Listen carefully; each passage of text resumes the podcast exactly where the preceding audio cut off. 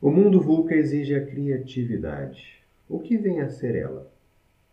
É uma maneira ainda não pensada para resolver os problemas. A questão é que os problemas agora são novos. Nós não conseguimos mais resolver os novos problemas com as perguntas anteriores.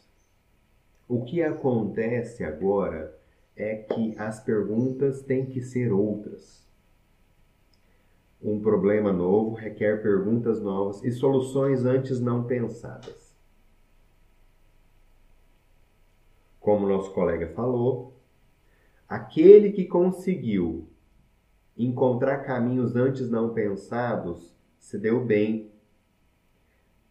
Porque os caminhos agora são novos. E eu quero que você perceba que com essa constante mudança, o que faz com que nós consigamos nos adaptar é achar uma maneira que ainda é desconhecida. Como eu acesso essa maneira desconhecida?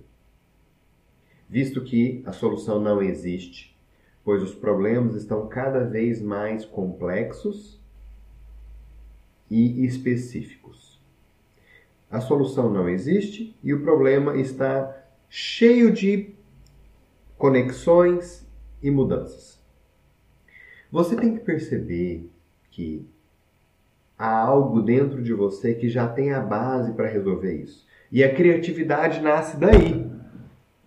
A criatividade vem de quando você abre espaço para ser mais você, pois há um caminho aí dentro Há um fio da meada.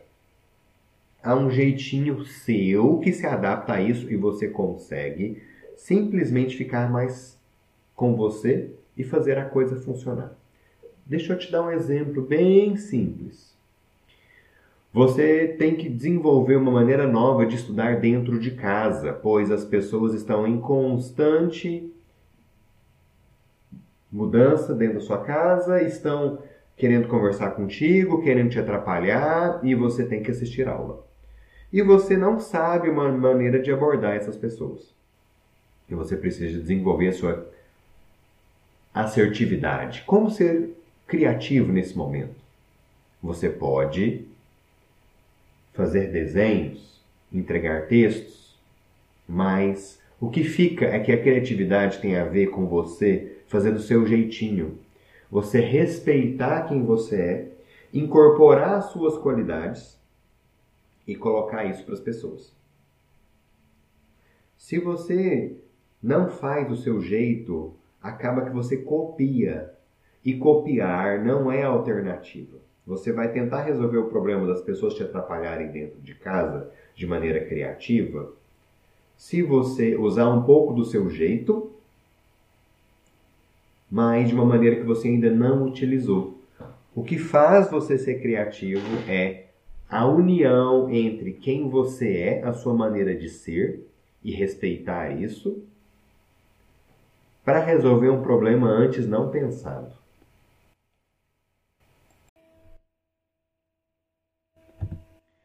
Tendências de recursos humanos.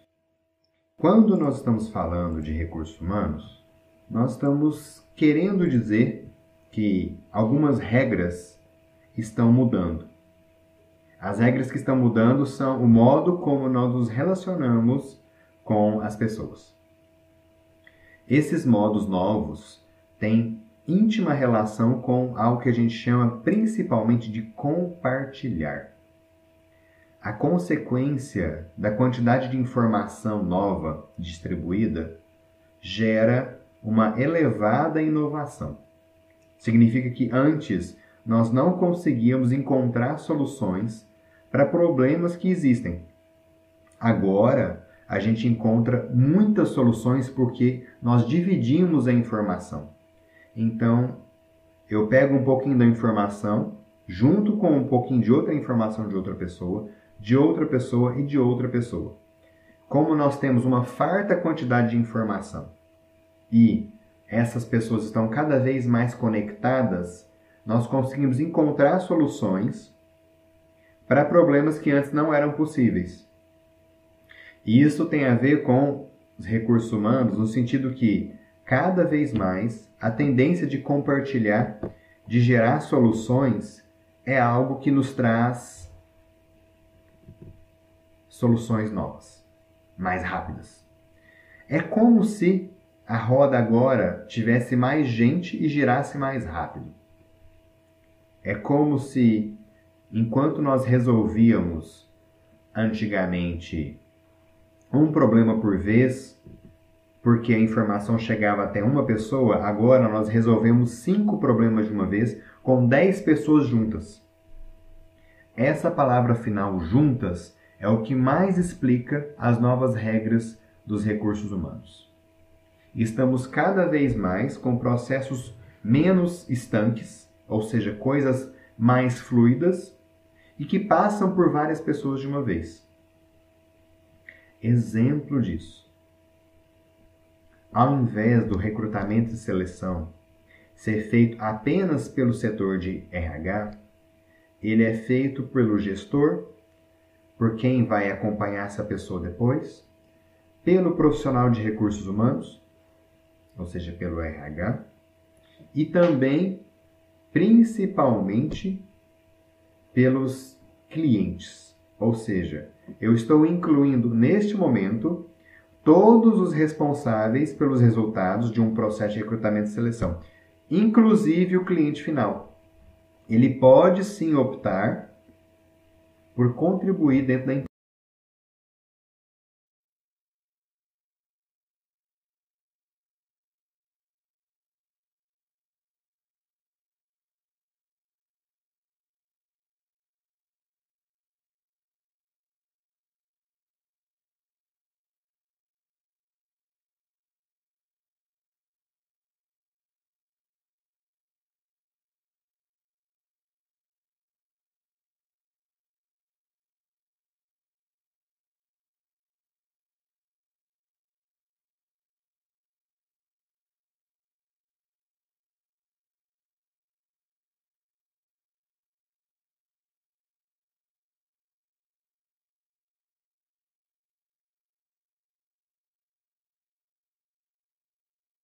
da nossa empresa e não do que nós queremos fazer com que aconteça. Deixa eu te dar um exemplo mais claro do que, que é isso. A gente vai fazer, nós aqui somos consultores de recursos humanos.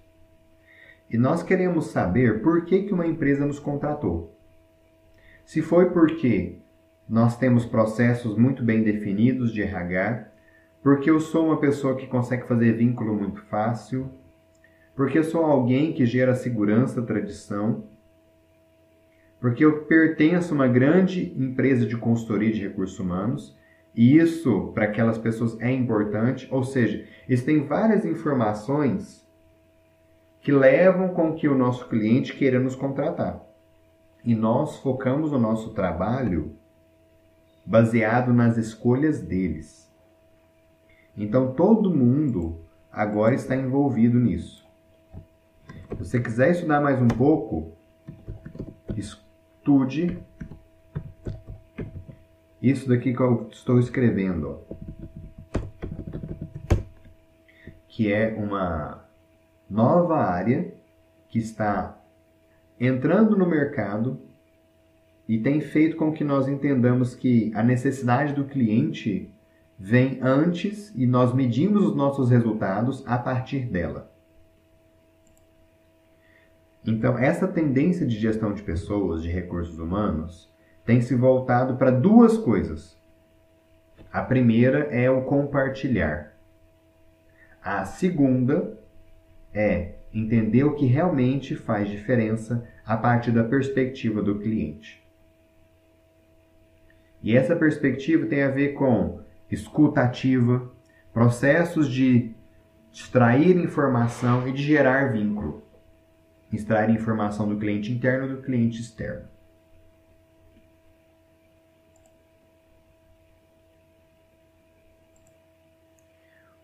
Quando nós estamos falando de quais são as tendências de RH, nós falamos na última aula um pouquinho sobre o Fórum Econômico Mundial, que apresentou algumas características muito interessantes.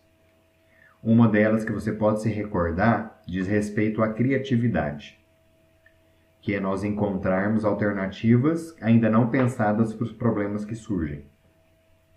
Mas agora eu quero te apresentar outras seis tendências, mas focadas na gestão de pessoas. A primeira delas é a transição da força de trabalho. Estamos cada vez mais encontrando jovens que não se preocupam tanto com questões de estabilidade e mais com satisfação no trabalho. Ou seja, um trabalho que não tenha significado ou propósito é menos desejado do que um trabalho estável. É mais desejado que um trabalho estável. Segunda característica, maior foco na diversidade e inclusão. Existem vários movimentos de gestão de pessoas que valorizam a opinião divergente. Que essa proposta de colocar as pessoas para discutir, ela tem que ser polêmica, ou seja, nós temos que ter na mesma mesa, tratando do mesmo assunto, pessoas com formações e opiniões diferentes estamos cada vez mais acreditando que fazer um trabalho criativo envolve uma equipe diferente, uma equipe com pessoas que não têm a mesma perspectiva de vida. Outra característica terceira é a retenção da força de trabalho. Ela tem se reduzido com foco em produzir uma satisfação e não uma estabilidade. As pessoas ficam no trabalho porque elas desejam aprender e ter significado, e não mais estarem confiantes de que aquele trabalho vai ser algo de longo prazo. Quarta característica: reinventar carreiras, carreiras abertas. As pessoas estão mudando de carreira com mais facilidade. Em um estudo, dizem que teremos cinco carreiras se nós nascermos a partir do ano de 2020. Ou seja, as pessoas que nasceram neste ano de 2020 vão mudar de carreira ao longo da vida por cinco vezes.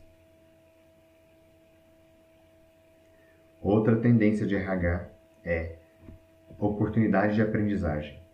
Cada vez mais convidamos as pessoas para serem autônomas e buscarem seu próprio conhecimento. Contudo, a busca por conhecimento precisa de ter uma aplicação. Então, as empresas deveriam e devem e estão cada vez mais criando projetos, dando espaço para que as pessoas errem, para que elas façam suas próprias atividades e, como consequência disso, talvez gerem alguns pequenos prejuízos em alguns projetos, mas outros podem gerar uma alavancagem da empresa. Pode fazer com que haja um crescimento exponencial. Ou seja, as empresas estão abrindo espaço cada vez mais para que as pessoas possam errar a partir dos seus projetos que não são bem sucedidos. E poucos deles são bem sucedidos. Há uma ideia de que nós vamos, aos poucos, migrando para um modelo de tentativa e erro e tudo bem, do que aquele modelo antigo de que faça o que eu falo, não desenvolva projetos novos. Se a gente está entendendo que esse modelo novo te convida a aprender, ele está te convidando também a Sexta característica das novas tendências de RH: o feedback imediato. Qualquer aprendizagem acontece a partir de alguém que tem qualquer não, quase todas aprendizagens acontecem a partir de alguém que já experimentou aquilo, já te diz o que pode estar errado e te fala com mais velocidade. Ou seja, alguém que fala assim, fulano não vai por aí não, ó, fulano, isso aqui tá bom, isso aqui tá ruim. E esse feedback não é de seis meses, cinco meses. As avaliações de desempenho não estão assim. Elas estão assim nessa semana.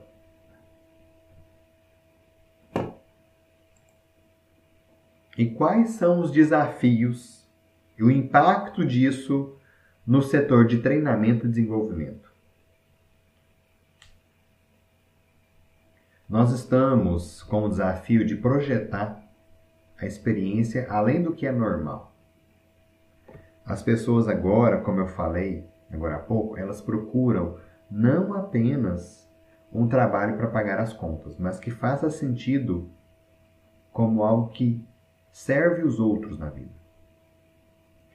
Quanto mais o trabalho fizer sentido afetivo para a vida da pessoa, quanto mais ela encarar o trabalho como algo que a integre no mundo, mais ela fica. Então, quando a gente está falando de treinamento e desenvolvimento, a gente coloca as pessoas para aprenderem competências, se desenvolverem, terem novas habilidades para atingir realizações pessoais misturadas com as profissionais. Se você estiver anotando alguma coisa, anote isso. Que há uma mistura cada vez mais intensa entre desejos pessoais e desejos profissionais. Que nós estamos cada vez mais trabalhando buscando um sentido de vida e não apenas para pagar as contas.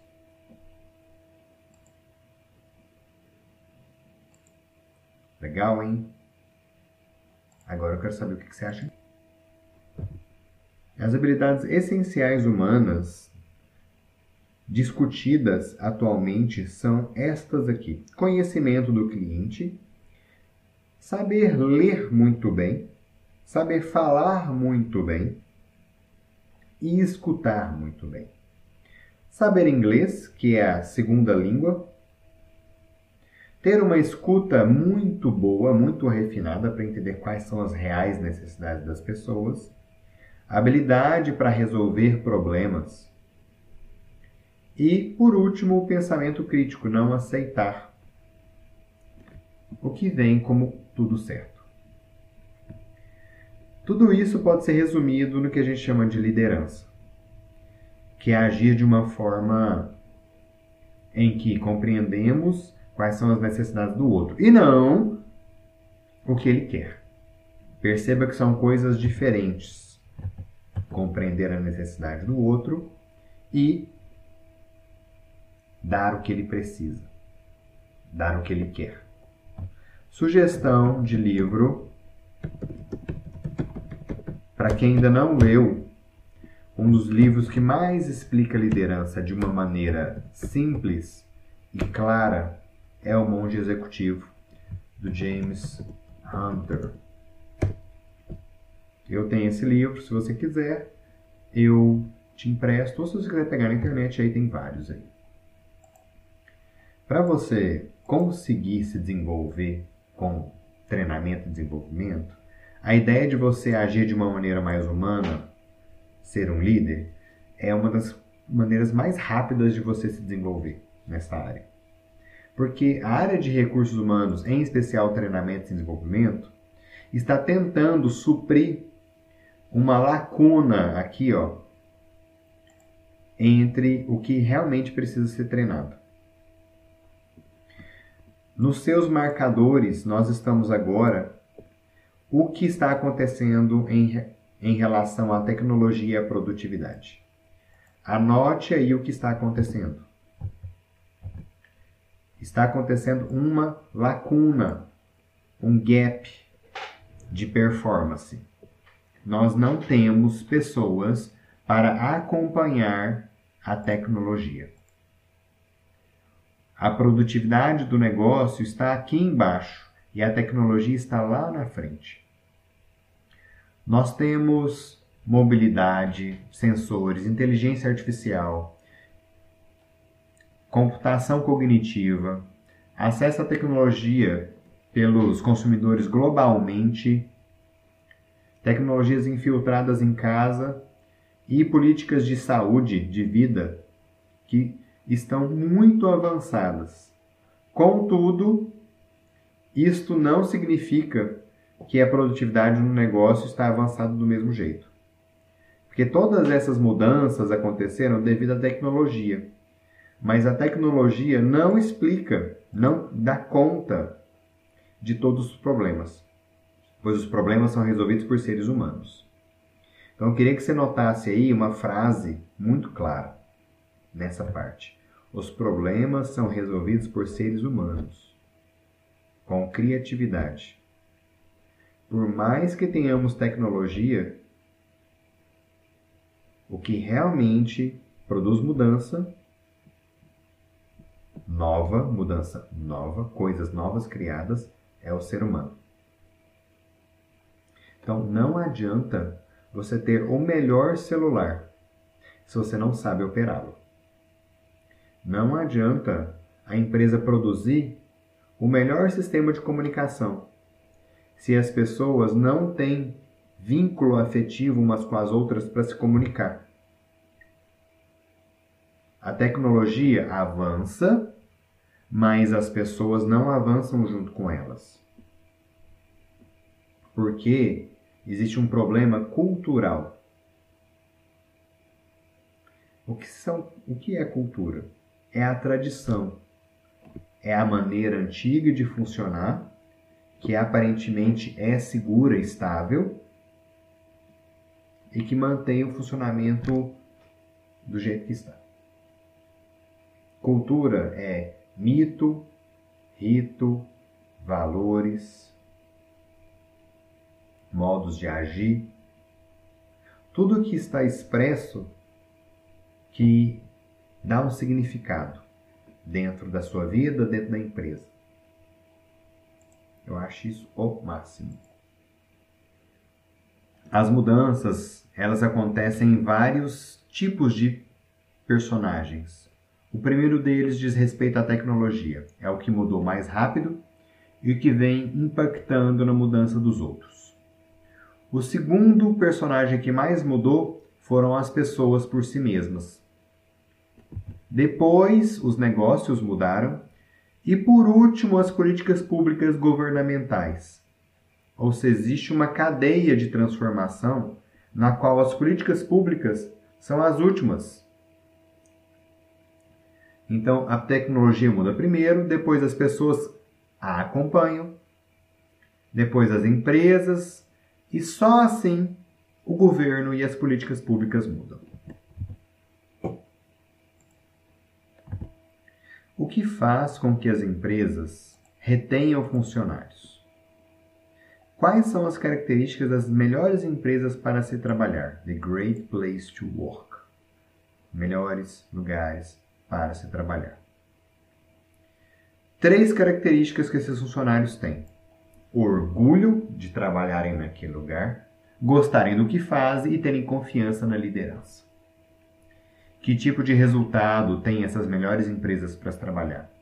Elas retêm e atraem mais funcionários, elas têm mais inovação, são mais produtivas. As pessoas que trabalham lá têm salários maiores do que a média daquele setor na bolsa de valores, elas são três vezes mais valorizadas que as outras, têm menores custos em saúde e trabalhistas e têm ética e compromisso social autêntico com a comunidade. Essa é uma pesquisa feita em 2012 e replicada de três em três anos por um instituto chamado Great Place to Work.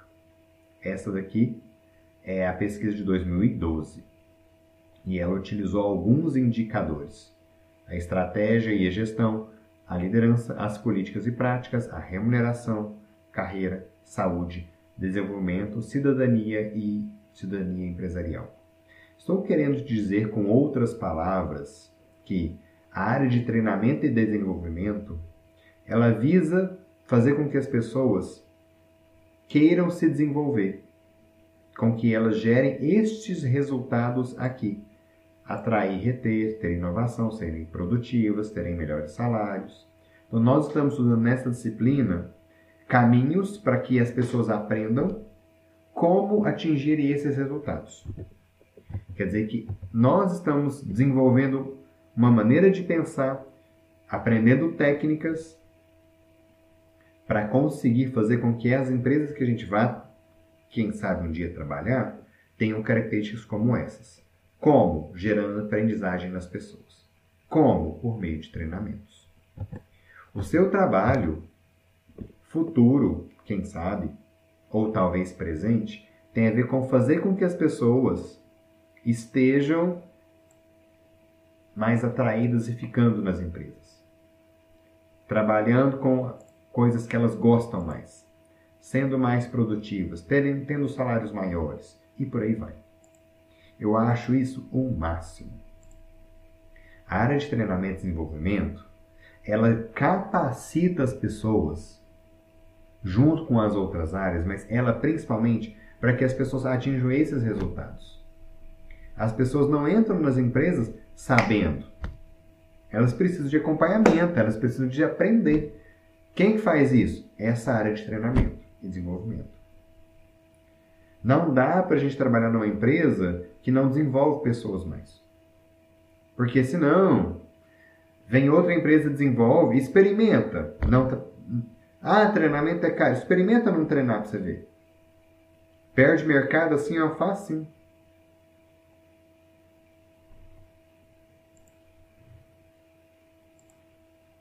Comentários? As pessoas estão buscando cada vez mais, e isso está como tendência fortíssima, como algo importante, a busca por aprendizado e formação de carreira. Em terceiro lugar, como algo realmente importante, está a aquisição de talentos. Isto significa que a área de treinamento e desenvolvimento é responsável por duas, por três das principais tendências no futuro. Estou dizendo que estamos aqui aprendendo conhecimentos muito importantes em segundo e terceiro lugar como coisas mais importantes para a maioria das pessoas. Isso pesquisadas em 2017.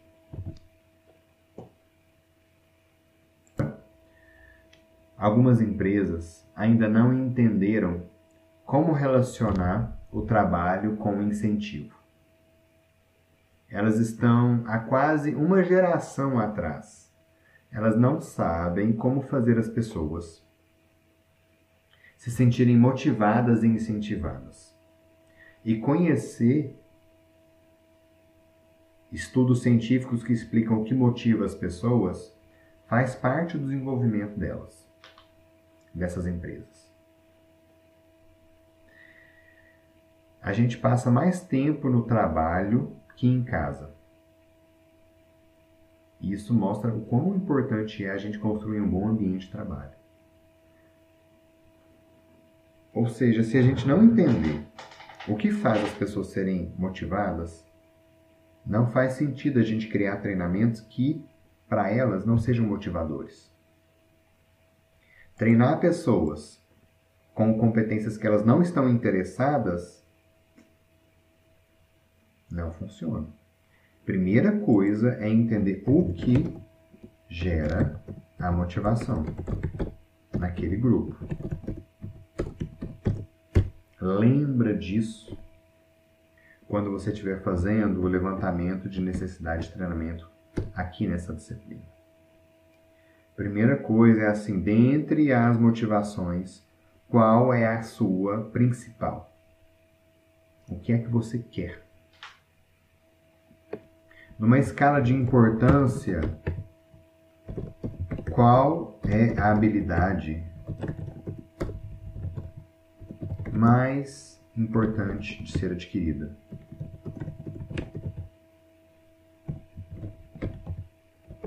Você tem que fazer essa pergunta para a pessoa quando você estiver fazendo o LNT. A pessoa não quer participar de um treinamento que não seja ligado a algo importante para ela. O que é algo importante?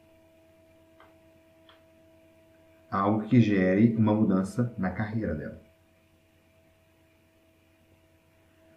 Uau, isso é realmente significativo.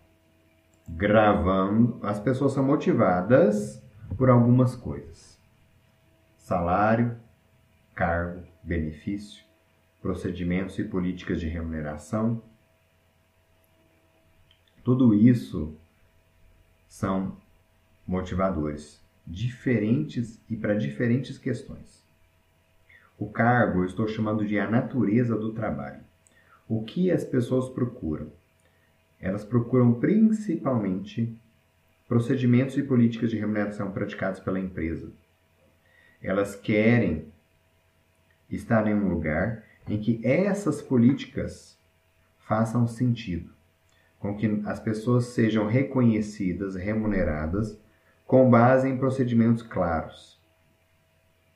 Você quer trabalhar num lugar em que você é reconhecido e motivado de uma forma objetiva. Que quando você receber seu salário, quando você receber um feedback, aquilo faça sentido. Então, se você quiser anotar alguma coisa, é tem que fazer sentido. Tem que ter uma relação entre o que eu faço com o que eu recebo. Leia-se justiça organizacional. As pessoas procuram lugares em que elas são vistas.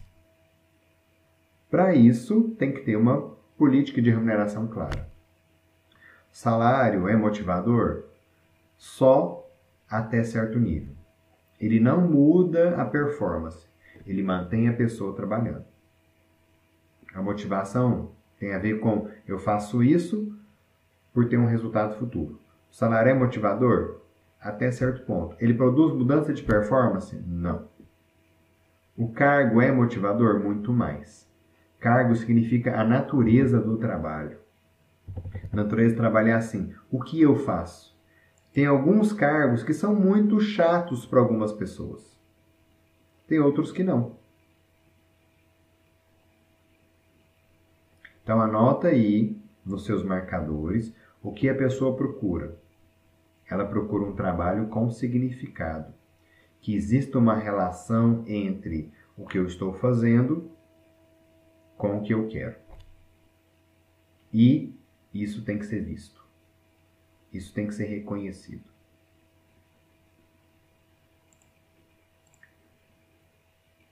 Por isso, o treinamento. Porque se você não consegue fazer bem feito, você não é reconhecido. E você fica insatisfeito consigo mesmo. Porque as pessoas escolhem as melhores empresas para trabalhar, reforçando a área de treinamento, porque elas procuram crescimento e desenvolvimento. Elas procuram qualidade de vida. Elas procuram empresas que tomem decisões semelhantes a elas, que os líderes dessas empresas tomem decisões como ela tomaria. Ela procura depois remuneração e, por último, estabilidade.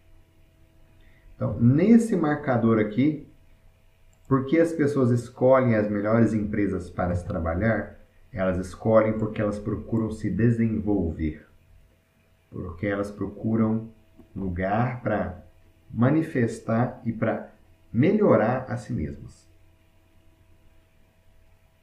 Lugares em que isso não é proporcionado não funciona.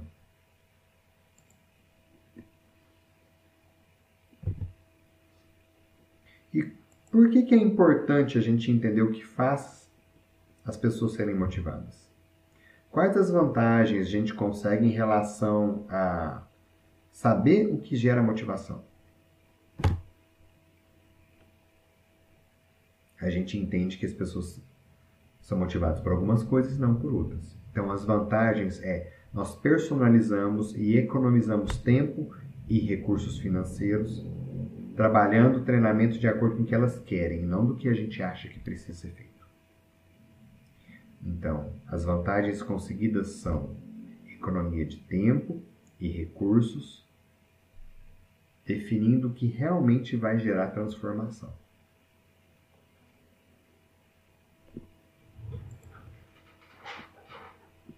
Último slide para agora é a evolução do conhecimento científico.